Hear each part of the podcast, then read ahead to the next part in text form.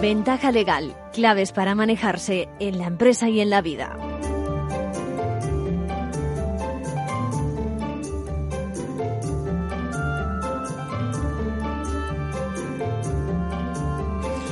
Bienvenidos, bienvenidos a Ventaja Legal. Hoy tenemos que abrir con mención del, sin duda, es el proceso de mayores dimensiones que conocemos hoy día. Es el que paraliza, aquel que paraliza la ratificación del plan de recuperación de la Unión Europea. El viernes 26 se planteó la supuesta vulneración de los acuerdos de la Unión Europea al dotarse de unos fondos de recuperación, esos deseados, tan deseados 750.000 millones de euros que todos los países esperan. Bueno, todo comienza con una denuncia suscrita, a veces sorprende, por tan solo 2.200 ciudadanos alemanes y que impide la ratificación hoy por hoy por parte de su país. Lo que se cuestiona es la cesión de poderes de los estados en favor de Bruselas, una vieja, por otra parte, polémica en Europa. No es la primera vez que el Tribunal Constitucional alemán pone sobre la mesa la abro comillas, potencial erosión de las competencias de los Estados miembros, cierro comillas, son sus propias palabras.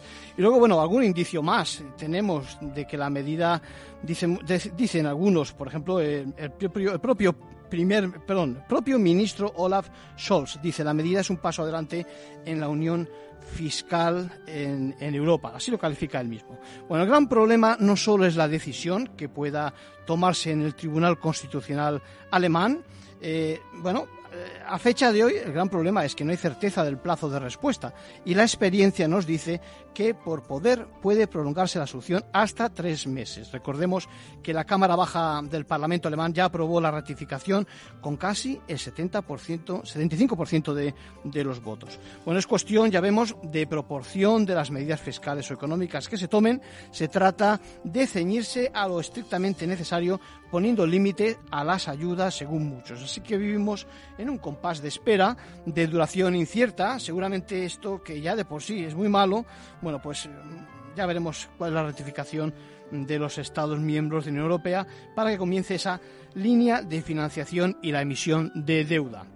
Bueno, pues ya nos ven con las últimas novedades en ventaja legal, novedades económico-jurídicas y de paso acercando el mundo legal a los ciudadanos, a los amigos de ventaja legal. Hoy también vamos a tener que hacer mención de lo que ocurre con relación al Consejo General del Poder Judicial. Conocemos la posición de casi todas las asociaciones profesionales de jueces que luego comentaremos y no puedo olvidarme de comentar la recién entrada en vigor de la ley de eutanasia que deja en el tintero, bueno, la dejamos en el tintero la semana pasada otros temas no pudieron, no pudimos tratarla. Bueno, complicado ponerla en práctica, ya verán, esa es la gran conclusión a fecha de hoy.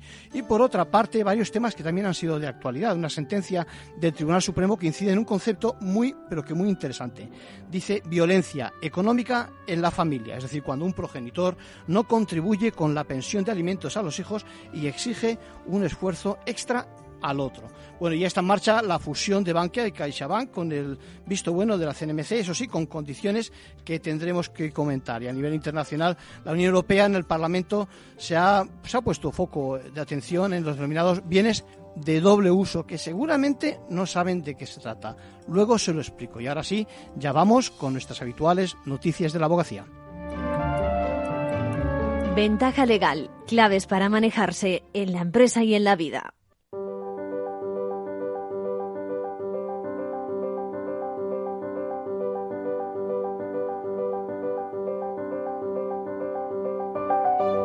Ahora en Ventaja Legal, la actualidad semanal de la abogacía. Bueno, bienvenidas Isabel, bienvenida Sandra. ¿Qué tal? ¿Qué tal? Muy bien, Arcadio. Saludos a todos. Empezamos hablando de conciliación y no solo porque acaba de celebrarse el Día Nacional.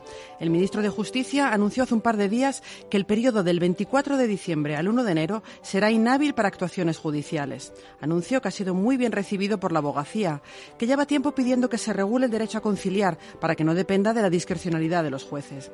La semana pasada tuvimos un caso claro de la necesidad de hacerlo. Un macrojuicio por narcotráfico se aplazó in extremis porque una de las abogadas estaba a punto de dar a luz y otra se había roto una pierna. También vamos a hablar de tecnología. La semana pasada se presentó el informe El sector legal cree en la tecnología, elaborado por Women in a Legal World y el Consejo General de la Abogacía, para hacer una radiografía de su grado de digitalización desde la perspectiva de los profesionales que ejercen el derecho en empresas y en despachos. Finalmente, también les contaremos que el BOE publicó el pasado 24 de marzo el Estatuto General de la Abogacía. A la vuelta de la esquina está ya su entrada en vigor el 1 de julio, por lo que profesionales y colegios de abogados tienen que ir poniendo en marcha las reformas que establece.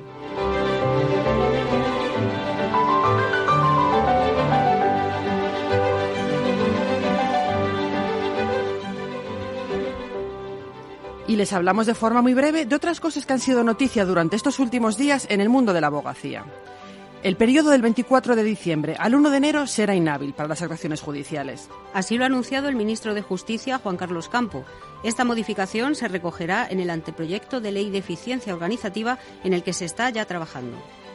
El primer Congreso de Infancia y Adolescencia reclamó un aumento de los juzgados especializados en materia de familia e infancia. El objetivo sería llegar a los 243 juzgados de infancia, familia y capacidad en toda España. Así se podría garantizar la igualdad de acceso de la ciudadanía a la jurisdicción con independencia de su lugar de residencia, según los participantes en este simposio, organizado por los colegios de abogados de Madrid y Barcelona.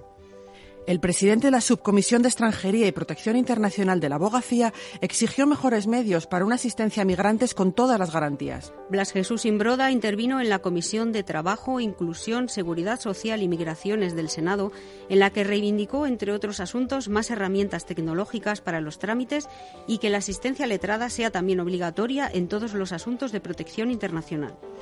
El Colegio de Abogados de Oviedo completó el ciclo de aulas de derechos humanos. Tras la celebración el pasado 9 de marzo del Aula de Derechos de las Personas Mayores, se ha convertido en el primer colegio que ha completado todo el temario ofertado del proyecto de la Fundación Abogacía Española Aula de Derechos Humanos.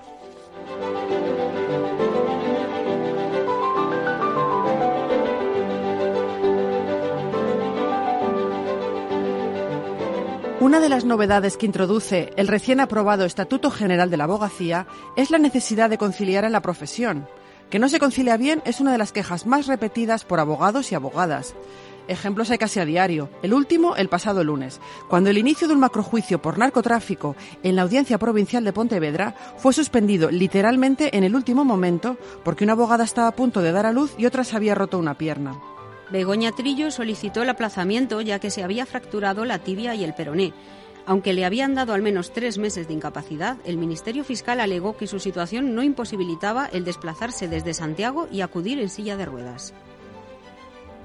Se me ponía una tesitura que qué tenía que hacer, si desobedecer a lo que me dictaba el tribunal o comparecer a costa de, aún estando de, de baja médica.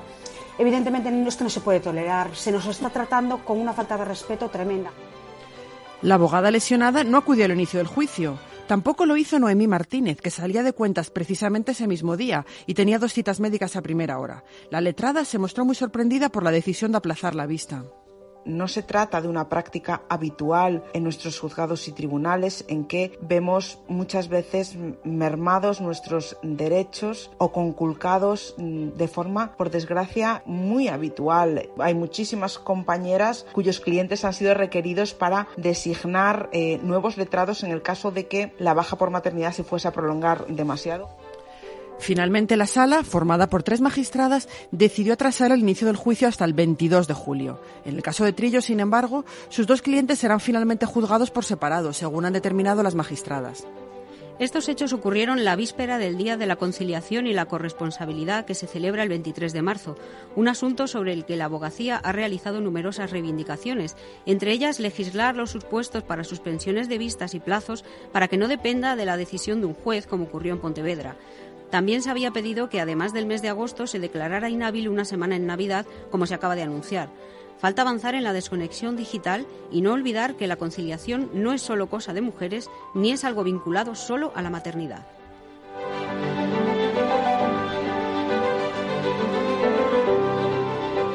La abogacía ha incorporado el uso de la tecnología a su actividad diaria, pero hace falta darle un impulso para avanzar en la digitalización y aprovechar mejor las oportunidades que ofrece. Así lo ha destacado el informe El sector legal cree en la tecnología, análisis del grado de implantación en el ejercicio de la profesión, elaborado por Women in a Legal World y el Consejo General de la Abogacía. Victoria Ortega, presidenta del Consejo. Lo que ha conseguido es transformar lo que veíamos en una amenaza dentro de la profesión, como el uso de la tecnología, ya no solo en una oportunidad, eh, sino en una absoluta necesidad. Casi el 80% de los encuestados cree que es importante implantar tecnología como palanca para ganar eficiencia y prestar un mejor servicio, y el 81% cree que aportará nuevos negocios al sector legal. Sin embargo, un 50% de los profesionales encuestados afirma que no dispone de tecnologías avanzadas y un 25% reconoce que carece de las competencias necesarias. Para avanzar en la digitalización, el informe señala la necesidad de una mayor inversión, así como de un acercamiento entre sector legal y tecnológico. Pero el principal reto es el cambio cultural. Marlene Estevez, presidenta de Women in a Legal World. La transformación digital, y así se ha apuntado también, empieza por la transformación cultural. Y esta, siento deciros que yo creo que no se consigue solo con tecnología, ¿no? Se consigue con personas.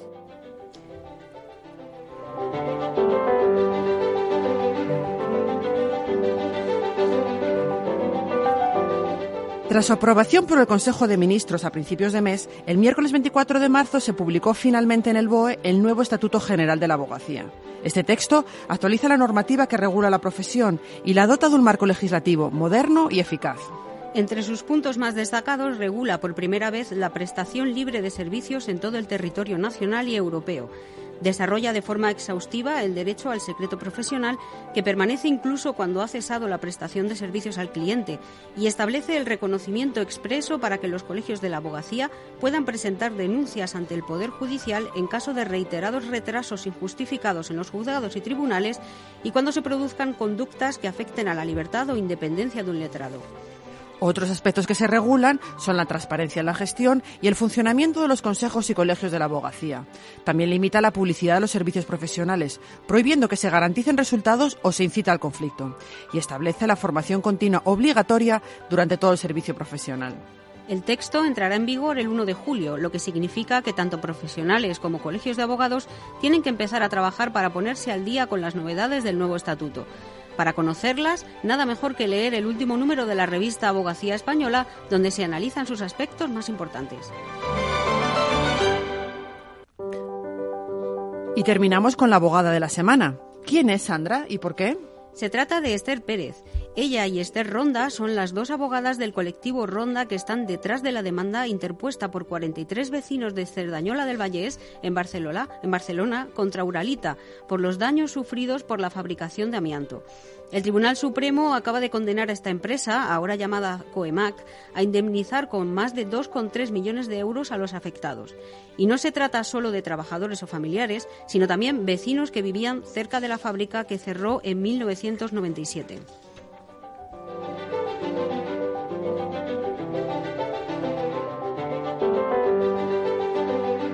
Un incumplimiento eh, grave y reiterado por parte de, la empresa para, proteger la vida y la salud, ¿no? Tanto de las personas que estaban trabajando allí como de los familiares, como de las personas eh, eh, que habían vivido o trabajado alrededor de la, de la, de la empresa, ¿no? La alegría de los demandantes se ha visto enturbiada, sin embargo, porque la empresa se encuentra en concurso de acreedores y dice que no puede hacer frente a las indemnizaciones. Enhorabuena más por esta sentencia y con esto terminamos. Un saludo a todos. Sandra, Isabel, encantado de teneros por acá. Hasta el próximo día. Igualmente, hasta luego. Adiós, Arcadio.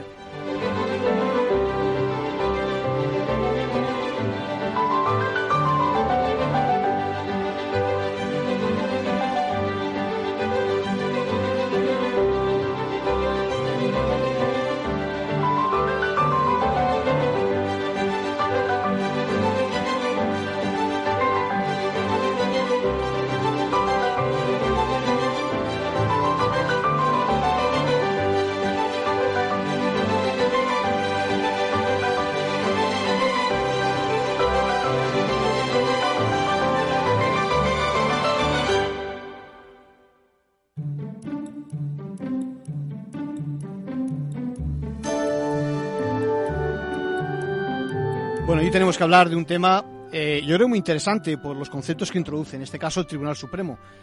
Les preguntaría, ¿saben qué es lo que se denomina violencia económica en la familia? Bueno, tenemos que hablar de una sentencia que juzga el impago de la pensión de los hijos, pero que añade estos conceptos nuevos, bueno, tampoco tan nuevos, pero el que lo diga el Tribunal Supremo es, es, es fundamental. Por un lado destaca que eh, bueno pues que es una obligación natural de los padres que no tendría que por qué llegar a exigirse tener que exigirse por vía judicial. Y por otro lado, lo que hace el Tribunal Supremo es valorar el esfuerzo extra que el otro progenitor tiene que hacer para compensar en esos casos la carencia económica. Al final de la resulta de ambas ideas, el tribunal habla de esa situación que denomina, califica de violencia económica.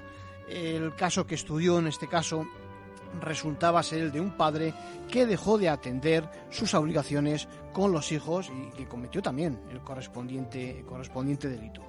La deuda, si me apuran en este caso y de cara a, a, a tal y como lo reflejamos en ventaja legal, es lo de menos. Es decir, a ver, estamos hablando de 35.000 euros y la pena ha sido de seis meses de prisión, aparte de la accesoria de inhabilitación especial para el derecho de sufragio activo, es decir, que no va a poder ser candidato durante un periodo en las elecciones. El Tribunal Supremo lo que hace es recalcar cómo el, el incumplimiento de esta obligación deja, y cito textualmente, a los propios hijos en un estado de necesidad dada su corta edad y la carencia de autosuficiencia.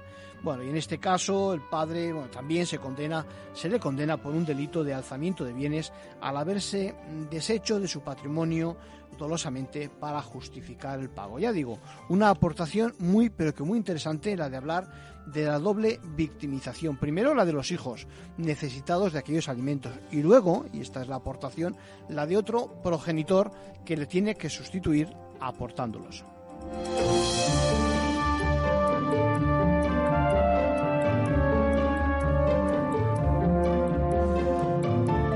Bueno, ya saben que, eh, bueno, que se ha producido ya la fusión por absorción de Bankia por parte de CaixaBank, ¿no?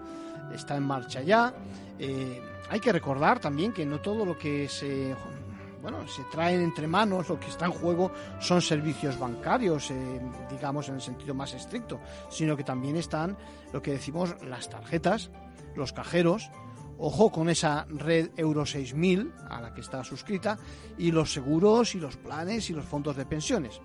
En principio parece que no hay peligro de que se reduzca la estructura competitiva de mercado, pero atención porque el mapa resultante de las sucursales, eh, fruto de esa nueva entidad, va a presentar un monopolio en 21 casos y en 65 más, ojo, mm, apenas ofrecerá competencia estableciéndose de por sí un entorno de duopolio. Eh, como ven, habrá que monitorizar a partir de ahora la evolución del proceso de absorción en clave de consumidor financiero y no digamos en esos casos declarados de vulnerabilidad. La CNMC en realidad lo que ha hecho la semana pasada es apreciar esa excesiva concentración de oficinas que podría perjudicar a esos consumidores.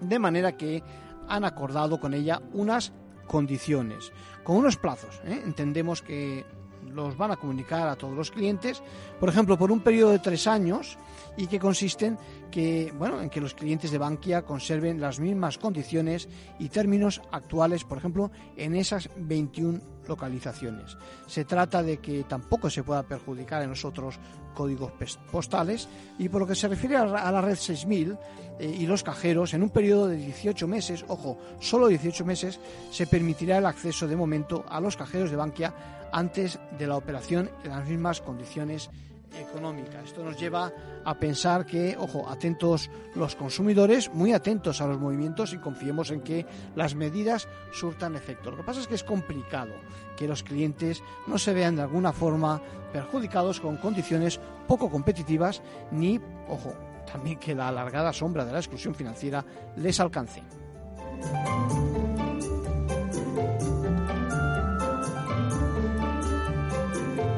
Seguro, seguro que han oído hablar de lo que se denomina, bueno, pues eh, esos bienes que tienen doble uso. Hay legislación nueva Eh, en realidad lo que ocurre es que eh, estamos hablando de productos que tienen un uso legítimo en la vida civil, pero que también pueden ser utilizados con fines militares o para violar derechos humanos. El Parlamento Europeo vota un nuevo paquete legislativo con el fin de adaptar estos a los tiempos eh, de control de la exportación de dichas mercancías, porque la normativa existe desde 2009, pero ha quedado obsoleta. En aquellos tiempos se puede decir que ni el reconocimiento facial, ni la ciberdelincuencia o los drones estaban en la calle hace tan solo, pues eso, 12 años. Y se trata de saber a quién se exportan, dónde se exportan y el uso que se va a hacer. Se establece un control de transparencia de las exportaciones, es lo que exigen los tiempos, y si como hasta ahora ocurría, pues bueno, se involucra también a los brokers, a los intermediarios, pero incluyendo nuevas trabas, digamos, nuevas autorizaciones para acabar. La traba es para la delincuencia, evidentemente. Tanto con respecto a productos relacionados con la criptografía, como por ejemplo las transferencias de tecnología entre compañías. Bueno, la Unión Europea se suma así a los esfuerzos de oficinas como las conocidas eh, Bureau of Industry and Security americana o la Office of Export Enforcement de Estados Unidos también, la primera era inglesa, y a otros países también que reciben las notificaciones de las autorizaciones de exportación y hacen ese seguimiento a este esfuerzo, a este esfuerzo europeo. Es de esperar que se sumen también cada uno de los países integrantes de la Unión, que a título individual cada uno pueda hacer un seguimiento más detallado a través de sus propias aduanas y fronteras. Por lo tanto, ya saben, las amenazas de los malos hoy día han cambiado, la ciberdelincuencia o el terrorismo utilizan estas herramientas y aunque sea a base de parches, hay que continuar ofreciendo obstáculos para impedir su progreso.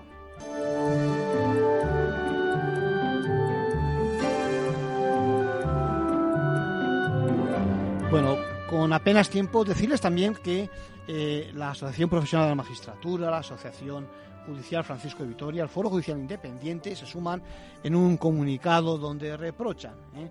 que se aprobara definitivamente por las Cortes Generales, sin escuchar a nadie por vía de urgencia, esa proposición de ley de reforma de la Ley Orgánica del Poder Judicial para impedir que éste pueda ejercer plenamente sus competencias constitucionales. Es eh, una vieja, una vieja pretensión eh, defienden las asociaciones la posición asumida en el Comité de Ministros de la Unión Europea, en el Grupo Greco, la Comisión de Venecia, eh, y pide, pues, por supuesto, que, se que sean elegidos directamente por los jueces estos eh, miembros del Consejo General del Poder Judicial. Tu radio en Madrid 105.7, Capital Radio. Memorízalo en tu coche. Disfruta de la mejor cocina gallega en Montes de Galicia. Todo un clásico moderno en el barrio de Salamanca. Disfruta de la variada dieta atlántica, de las mejores carnes y pescados tratados con respeto y transparencia y regados con una de las mejores bodegas de la zona. En grupo, en familia o en pareja, Montes de Galicia te ofrece el espacio perfecto en cada ocasión. No pierdas detalle de todo lo que afecta a tus inversiones y a tu bolsillo. Toda la información en Mercado Abierto con Rocío Arbiza, de 4 a 7 de la tarde en Capital Radio. En el restaurante Gaztelubides somos rigurosos con la selección del producto para crear recetas imaginativas que acompañamos de una bodega generosa y brillante y de nuestra magnífica terraza durante todo el año. Restaurante Gaztelubide, carretera de La Coruña, kilómetro 12200, La Florida. Teléfono 91 372 8544. Una recomendación del programa gastronómico Mesa y Descanso. Esto te estás perdiendo si no escuchas a Luis Vicente Muñoz en Capital, La Bolsa y la Vida. Alberto Iturralde, analista independiente. las posiciones cortas lo que son es el buitre que devora el cadáver cadáver es anterior, ha muerto antes, y lo explico. Si un valor tiene eh, todavía un núcleo duro dentro, que obviamente sabe que esa empresa es viable, apoyar el valor hasta el punto de que las posiciones cortas le dan dinero. Él siempre tiene la posibilidad de, tanto con crédito como con acciones, manipular el valor. Una posición corta si algo hace subir un valor. No te confundas. Capital, la bolsa y la vida con Luis Vicente Muñoz, el original.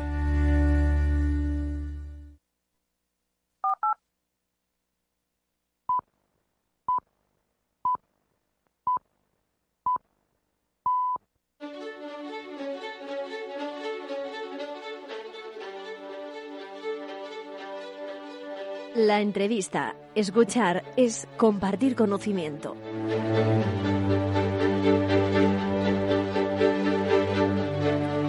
Bueno, y, hoy ya saben que a mí la palabra entrevista quizás no me gusta porque lo que quiero es que vengan profesionales eh, con los que uno tiene una cierta empatía y que nos expliquen y nos den su posición sobre los temas eh, jurídicos, sobre este mundo legal. Hoy, hoy además de, empatía, uno trae a un amigo, ¿no? Entonces tenemos hoy con nosotros a Gabriel Araujo. ¿Cómo estás, Gabriel?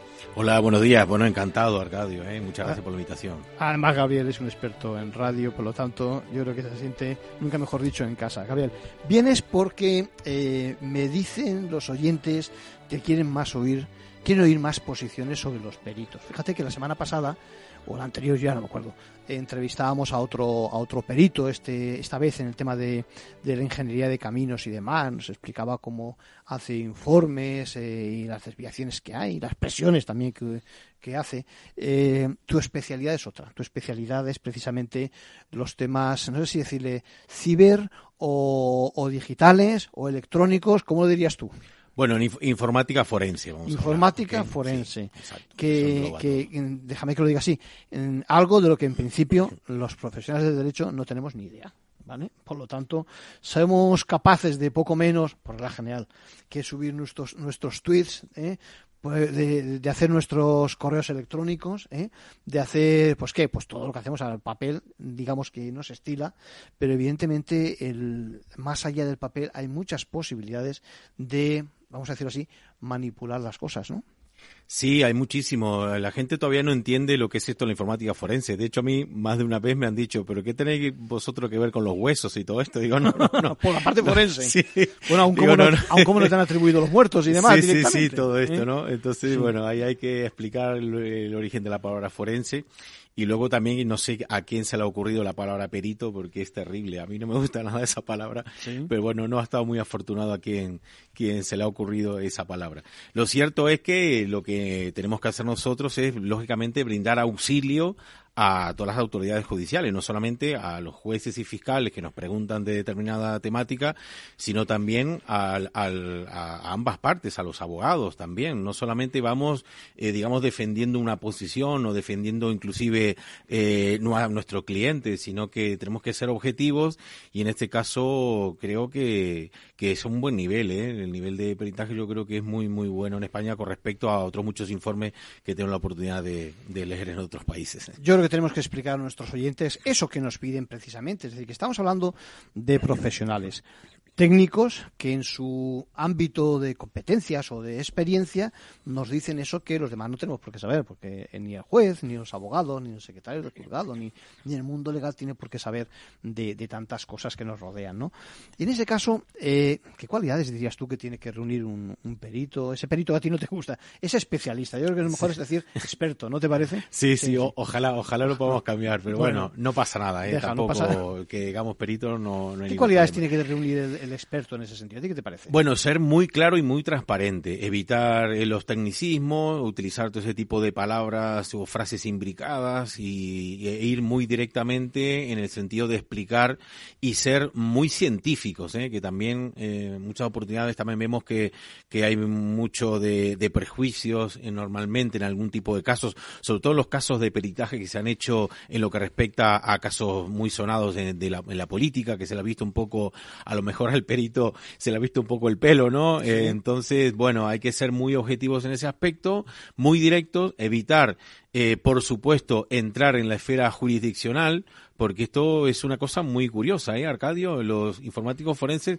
tenemos vedado el pronunciarnos sobre el fondo del asunto, siendo, por ejemplo, que los peritos psicólogos eh, se les exige pronunciarse sobre el fondo del asunto, inclusive invadiendo la esfera jurisdiccional, ¿no? Esto a nosotros nos, nos provoca gran asombro. De hecho, lo he planteado en muchos foros, en muchos webinars y todo esto, y nadie no, lo ha sabido explicar. Y sin embargo, embargo, pues es cierto que a los equipos psicosociales se les pide, por ejemplo, eh, eh, dictaminar sobre qué progenitor está más capacitado para ejercer la, custodia, o si tienen que ser ambos progenitores, o en el aspecto, en el tema del maltrato. Está... Sí, me parece que están pasando una, una, una línea ¿no? que debe corresponder. ¿no? Nosotros estamos atónitos ante este tema. ¿eh? De, hecho, leo muchísimos informes de, de peritos compañeros a nivel de psicosociales y realmente están invadiendo la esfera jurisdiccional, pero vamos, los jueces aparentemente en este apartado están muy cómodos, ¿no? Déjame que vayamos por partes. Has dicho tú algo que a mí me preocupa. Hoy, si tenemos tiempo, también hablaremos de esto. Eh, el lenguaje, el lenguaje claro. Porque los juristas nos dicen que nos acusan, déjame que lo diga así, de que nuestro lenguaje no, no el lenguaje jurídico no se adapta, digamos, a, pues eso, a, a que lo comprenda todo el mundo. Yo sostengo lo siguiente, y esto es una opinión personal, que en una primera franja, evidentemente, hay que comunicar eh, claramente los temas a todo el mundo. Es decir, que el justiciable, cuando le llega una notificación para lo que fuera, tiene que saber si es para que vaya allí o para que responda o para que lo que fuera y ahí tiene que haber comunicación. Luego hay otra historia que pueda ser lo que denominan el, lenguaje asequible o el lenguaje, la lectura directa, es decir, la lectura fácil de, las cosas. Y en ese sentido, pues a lo mejor sí que a veces hay que hacer una, no interpretar, cuidado, pero una, una, una versión todavía más cómoda dedicada, yo que sé, a los eh, formularios que pueda encontrarse uno en la administración y demás. Pero al final, al final, entre juristas, para precisar bien en nuestros términos, tenemos que mantener ese ámbito digamos, de conocimiento eh, que si nos obliga a afinar y decir un latinajo, pues no pasa absolutamente nada. Lo que pasa es que, eh, tal y como estás interpretando, estoy de acuerdo contigo. Es decir, vosotros tenéis que decir algo que los demás, es decir, eh, que los demás lo entendamos. Y eso no es fácil, porque si hablamos de hosting o de estoy utilizando, palabras de, de, la calle, de webinar, etcétera, empezamos a entenderlo, pero si te meten otro tipo de términos nos perdemos, ¿no? Sí, más ahora, como ha dicho, han dicho Sandra e Isabel al inicio del programa, eh, eh, con, el tema tecnológico, cómo está avanzando a, un, a un ritmo frenético, ¿no? En este caso nosotros, eh, lo que tiene que ver con la informática forense, tú sabes que nos movemos en un mundo binario de ceros y unos, con lo cual no, no caben interpretaciones. Nosotros tenemos que dictaminar sobre una cosa que existe o no existe, o es cierto o no es cierto, o que hay indicios de haber sido manipulado o no hay indicios. Es decir, nosotros no nos manejamos en, términos medios. Entonces, esto en principio facilita eso porque no hay una interpretación, como es el caso, otra vez hacemos la comparativa con los eh, compañeros de psicosociales, que ellos sí tienen que interpretar emociones humanas o a lo mejor actitudes. Nosotros en ese aspecto no. Entonces, esto en principio podría facilitar un poquito más el hecho de dictaminar sobre, sobre las cuestiones que, que nos piden. Ahora bien, el, la, cuestión es explicarlo a los, tribunales y, bueno, normalmente es raro que nos, que nos hagan preguntas muy específicas, salvo en casos que están esos que, esos que están ya perdidos. Claro, es que, a, ver, intentamos que en el informe quede muy claro todo, intentamos hacer unos anexos, explicar las siglas, en fin, son, nuestros informes realmente llevan mucho trabajo, ¿eh? muchísimo trabajo. Yo creo que es fundamental que nos cuentes alguno de los casos, no que tengas entre manos, sino que hayas llevado y que perfectamente se puedan explicar. Por ejemplo, a mí me consta que hay muchos casos donde estamos hablando de falsificaciones, por ejemplo, de documentos, ¿no?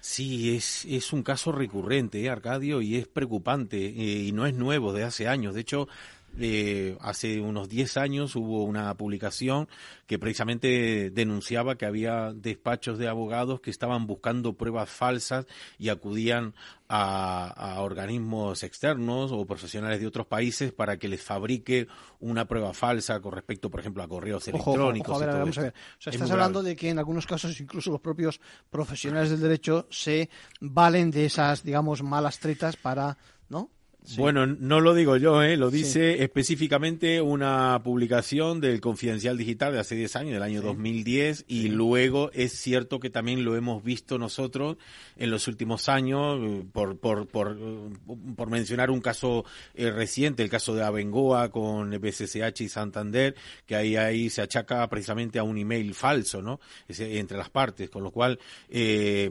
ahí está el tema muy complicado. Muy, ¿Qué haces, Gabriel, qué haces en esos casos? Acreditar que se ha enviado, que no se ha enviado, que se ha recepcionado. Cuéntanos un poco cuál es. Sí, bueno, a ver, eh, nosotros tenemos eh, muchas herramientas forenses precisamente para mm, ver y dictaminar si realmente ese email eh, ha sido enviado o no ha sido enviado, ¿no? Muchas veces en, dentro de los trucos que se utilizan eh, a nivel jurídico existe, por ejemplo, borradores, o sea, se, se presentan borradores como emails enviados pero que realmente no se han enviado. Entonces, eh, todos estos emails tienen una información de cabecera y de pie y en la cabecera específicamente lo que se puede averiguar allí es a través de los servidores con los que se ha enviado, la IP, en fin, hay muchísima información información eh, que solamente con herramientas así forenses bastante específicas y, elaboradas eh, sí que se puede realmente saber si en realidad ese email se ha enviado. Si eso ha ocurrido o, digamos, o lo han, o lo han forzado, lo han manipulado y ya está. Efectivamente. Porque, porque claro, me imagino que en más de una ocasión el corta y pega, déjame que lo diga así, eh, intentarán funcionarlo, ¿no? Claro. en marcha, ¿no? Es que lo que tú dices, Arcadio. Y por ejemplo, los WhatsApp, yo veo que en eso, porque te pasa muchas veces que incluso alguien te dice, te lo envié, y cuando ves la fecha en lo que lo ha enviado, dices, pues no, no me, la, me acabas de enviar ahora, no entonces. Has puesto el dedo en la llaga porque el tema de los WhatsApp. Es normal, ¿no? El tema de los WhatsApp es terrible, la, las barbaridades que estamos viendo. Primero, por un lado, vamos a hablar de los WhatsApp eh, verdaderos o sin manipular, ¿no? Que en ese aspecto la jurisprudencia sí que se está decantando muy claramente en el sentido de que estén las capturas de pantalla eh, acompañadas de un informe eh, forense, de un, de un perito en informática forense, y no por pecar aquí de corporativista, de Arcadio, sino sencillamente porque nosotros realmente podemos decir si realmente esa captura de pantalla se corresponde a la base de datos de WhatsApp y que no haya sido manipulada, en fin, hay una serie de herramientas muy poderosas que nosotros nos da la perspectiva de saber que esto realmente es una captura pantalla que no presenta indicios de haber sido manipulada. Sin embargo,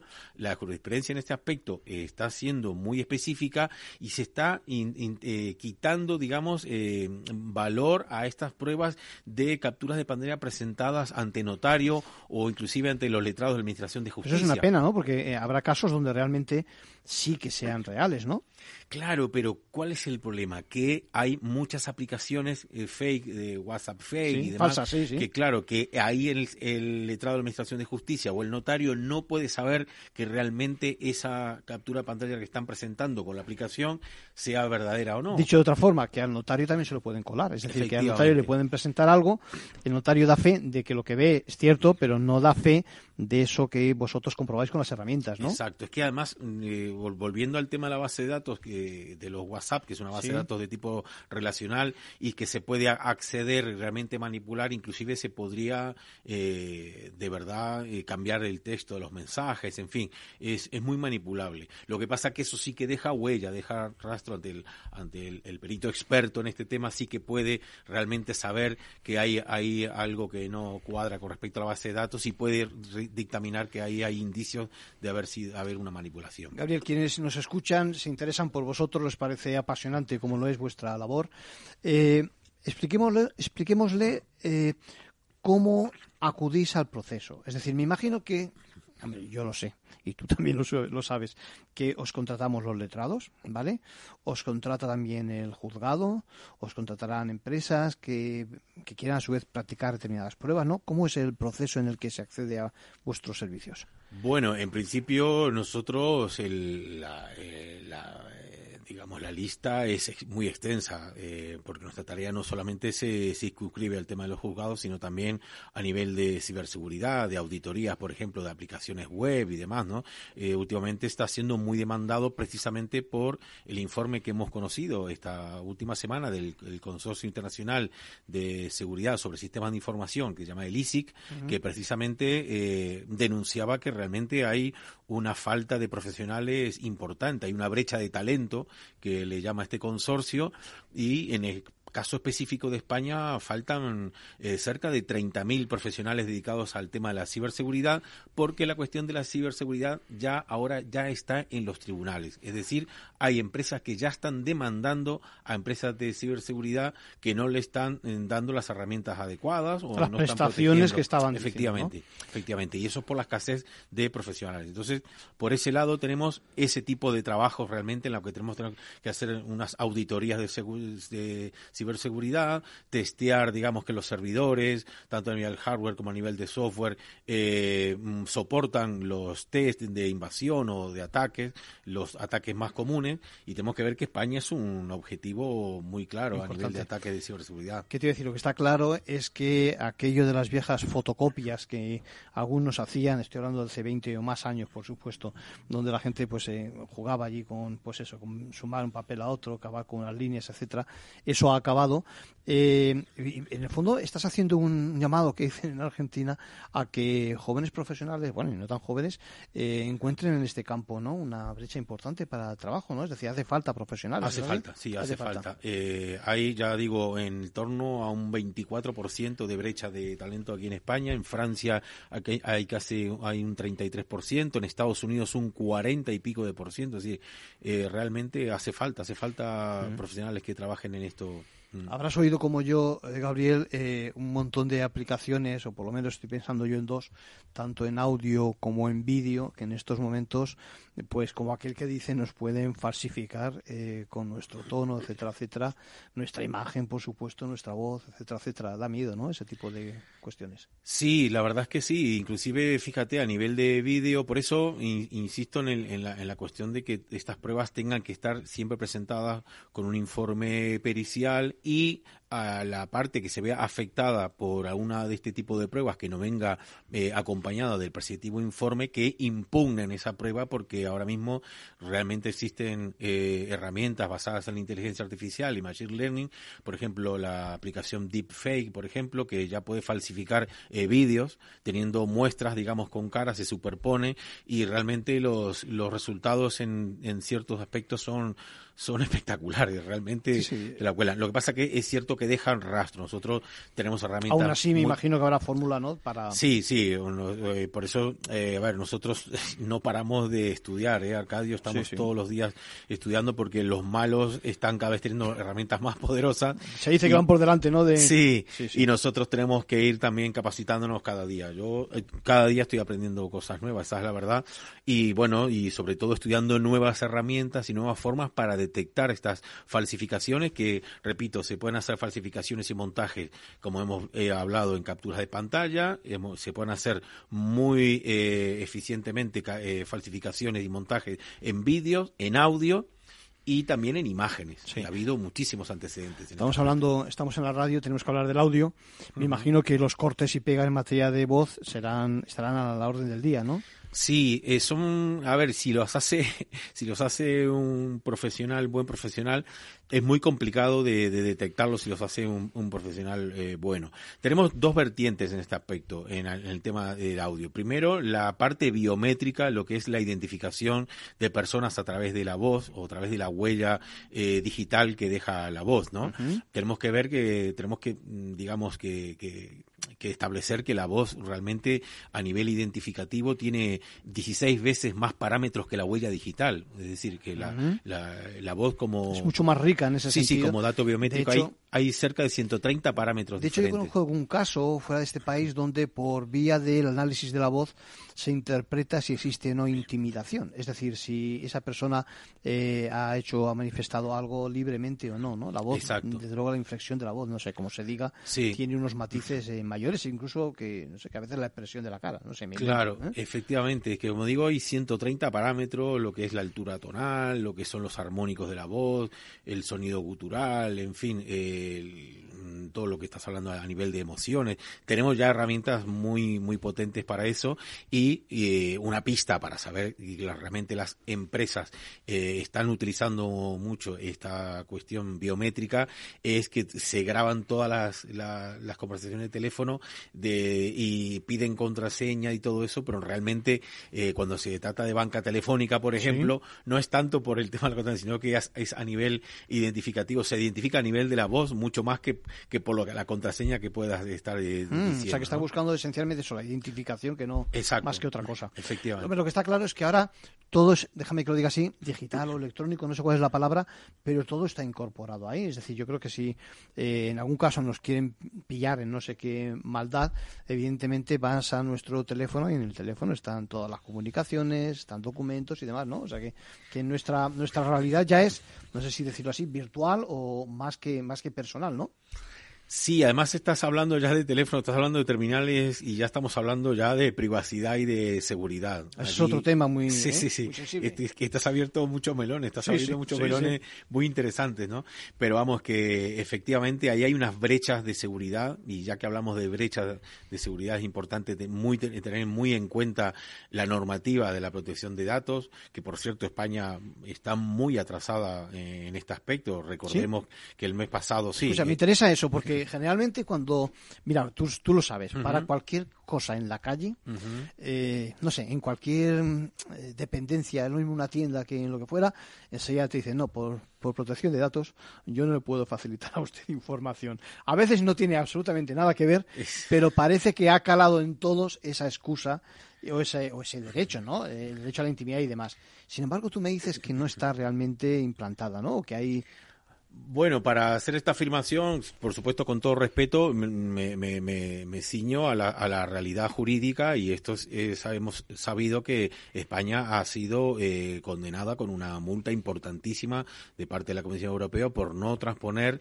la directiva la 680-2016, que ya tenía que haber ya estado transpuesta en la ley nacional del año 2018 y la Comisión Europea ha eh, aquí, mm, bueno, emitido sendas eh, mm, advertencias reiteradas cada año y eh, España ha hecho caso omiso a transponer esta directiva que es importantísima y que regula precisamente todas estas cuestiones que estás hablando tú, de todos estos, temas que estás abriendo respecto a los dispositivos, respecto inclusive al exnet, inclusive a todas estas formas de mm, relacionarse tecnológicamente las instituciones. Por eso es tan importante eh, transponer esta directiva y lamentablemente eh, a España le está costando, al contribuyente le está costando 89.000 euros diarios le- la dilación en esta en esta La multa diaria sí que sí nos sí, Eh, cada día está España eh, eh, perdiendo 89.000 Está- Estamos euros. invirtiendo en esos fondos que nos van a venir luego de Europa. Eh, es una broma, evidentemente, porque si aportamos ya 89.000 euros cada, Pues cada eh, día. esperemos que se den prisa, porque inclusive te digo, la- las partidas no son nada alentadoras, porque la semana pasada hemos sabido en el Congreso se ha iniciado este trámite de la transposición de esta directiva sí. de la GPRD y lo han hecho con el texto mal, con el texto caducado, con lo cual hay que es, es realmente, no sé, es una dejación eh, sorprendente con una cuestión tan tan importante como es la, la protección de los datos y que además, inclusive en España está siendo una fuente importante de ingresos, ¿eh? que la, eh, la, la Agencia Española de Protección de Datos está Sí, tiene metiendo multas eh, Uf, sabrosas ¿eh? unos y multazos sustanciosas sobre, En sobre Euro- el tema. En Europa te cuento que, que eh, ya las cifras están en torno a los 680 millones de euros anuales en el caso del 2019, que es el último dato que tenemos, con lo cual eh, hay, hay, un, hay una partida ahí jugosa. ¿no? Lo que está claro es que, eh, en general, el mundo jurídico y el mundo, repito, ciber o como quieras llamarlo, a veces no se llevan bien. ¿eh? Tú has mencionado una palabra que a mí cada vez que la dices, yo no sé si los oyentes se dan cuenta, pero la mesa tiembla un poquito, que es LexNet. Sí, es sí. decir, LexNet nos da mucho miedo a los profesionales porque cuando no se cae, yo entiendo que hay muy buenos propósitos detrás, pero parece que no resulta ágil, ¿no? La solución. No funciona bien. no, no funciona bien. No Eh, funciona eh, bien. Gabriel, déjame que te pregunte. Entonces, eh, al final lo que hacéis es que emitís un informe. ¿vale? Un informe que evidentemente lo firmáis, es decir, que lo certificáis lo que estáis diciendo. Eso es en la parte, digamos, de dictamen o de informe que presentáis. Y luego hay una parte generalmente tan importante como esa, que es la de defensa de ese informe o exposición de ese informe ante, ante la justicia, ¿no? Ante el juez, el tribunal. Bueno, digamos que eh, tú has, has- has comenzado por el final, porque lo primero es, por supuesto, primero tenemos que saber de qué se trata el caso para eh, delimitar el alcance del dictamen, ¿verdad? No nos podemos que no es ninguna tontería no perderse. Podemos a veces los profesionales pedir una cosa y no apuntar bien a, lo que es. Claro, el alcance siempre está delimitado y pactado con el cliente. Yo te puedo hacer esto, no, no puedo hacer más que esto, ¿no? Vale. Luego vendría a, tener que firmarse los consentimientos. Por nosotros sí que respetamos la, la, eh, GPRD, que es la, normativa europea a nivel de protección de datos, porque estaríamos, digamos, ya tratando de datos sensibles, accediendo a dispositivos del cliente, con lo cual eso realmente es necesario. Cliente, efectivamente, pero tenemos que tener un consentimiento porque estamos accediendo a datos sensibles. Luego, a partir de ese momento, lo que se hace es una adquisición de la prueba digital, que eso tiene que ser un procedimiento extremadamente garantista. ¿Qué es eso? ¿Qué es eso de la, adquisición? es la extracción de la prueba digital. Y en ese momento hay eh, determinados casos en los que hay que sí que hay que hacerlo ante notario para asegurar la cadena de custodia. ¿Qué quiere decir? Que yo voy, adquiero esa serie de datos. Te haces con esos datos, digamos, de la fuente, del disco duro, de donde sea, de, aquel al que estás analizando. Exacto. Y pides que exista un, vamos a decir, un testigo cualificado que defe que puede ser ese notario, dices, ¿no? Efectivamente, sí. El notario en ese aspecto lo que asiste es a la adquisición de esa o esa extracción de la prueba digital. Nosotros nos quedamos con una copia de esa y la original la eh, entregamos al cliente para, en caso que la autoridad judicial lo requiera para eh, encargar otro dictamen, el otro perito eh, pueda acceder a la, misma, prueba, efectivamente, a la misma prueba que accedemos eh, nosotros. Eso tiene que ser. Y a partir de ahí, y a partir de ahí empezáis a trabajar. Efectivamente. digamos que, por decir una forma, utilizáis algunas herramientas, ¿vale? Identificáis, me imagino que las herramientas, luego cuando explicáis lo que habéis hecho, ¿no?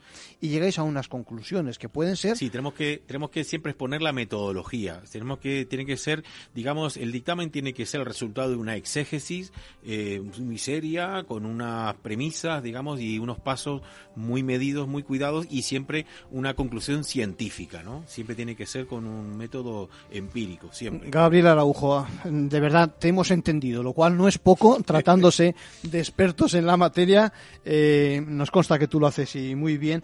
Me quedo con ese mensaje precisamente de la brecha de talento que existe en España y con la oportunidad para aquellos que quieren dedicarse precisamente a esta profesión tan cotizada.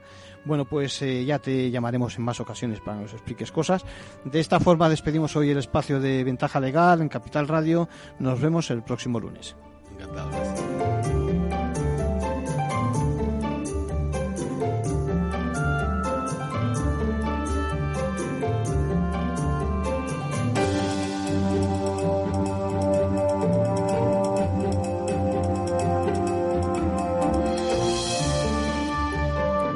solo por alusiones, eh, comentarles que eso del lenguaje accesible jurídico, ya ven, incluso con los técnicos del mundo de la informática, además es posible, tenemos que hacer por precisamente por salvar esa brecha con respecto a los ciudadanos, eh, que nos pasa con todas las profesiones, que tema evidentemente no estará nunca exento de polémica, pero que tenemos que hacer un esfuerzo por precisamente transmitir el mensaje. Eh, eh, sin perjuicio, repito, de que entre profesionales podamos elevar nuestro nivel al que haga falta con tal de ser preciso y llegar a, un buen informe. Lo que les decía, es decir, nos vemos el próximo lunes en Capital Radio, en Ventaja Legal y todas las mañanas en el programa de la Bolsa de la Vida con Luis Vicente Muñoz. Que pasen un buen fin de semana.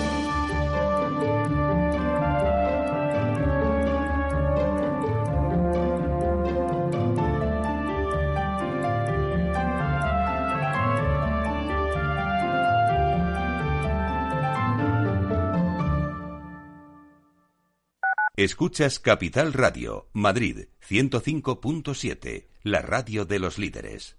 Gráficas Naciones. Más de 50 años de experiencia en el sector de las artes gráficas. Apostamos por la última tecnología tanto en impresión offset como en digital y gran formato. Realizamos todo tipo de impresión. Tarjetas de visita, folletos, libros, vinilos, decoración y montaje de stands. Más información en el 91 629 2145 o en gráficasnaciones.es. ¿Harto de tertulias políticas y de quienes lo saben todo?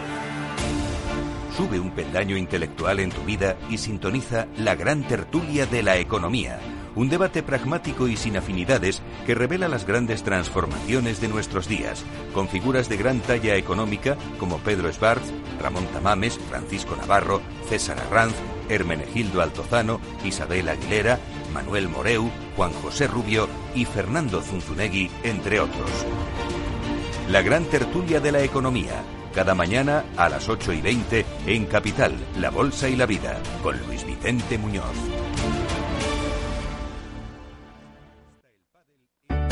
Conecta Ingeniería es el programa que acerca la ingeniería a la sociedad. Todos los miércoles de 10 a 11 de la mañana en Capital Radio con Alberto Pérez. Conéctate. En un mundo globalizado y cambiante, los grandes debates de la actualidad cobran más sentido que nunca. Cada lunes a las 10 de la noche, Víctor Arribas analiza en Capital Radio los principales acontecimientos internacionales y cómo nos afectan a los españoles. Atalayar, las claves del mundo en tus manos, en Capital Radio.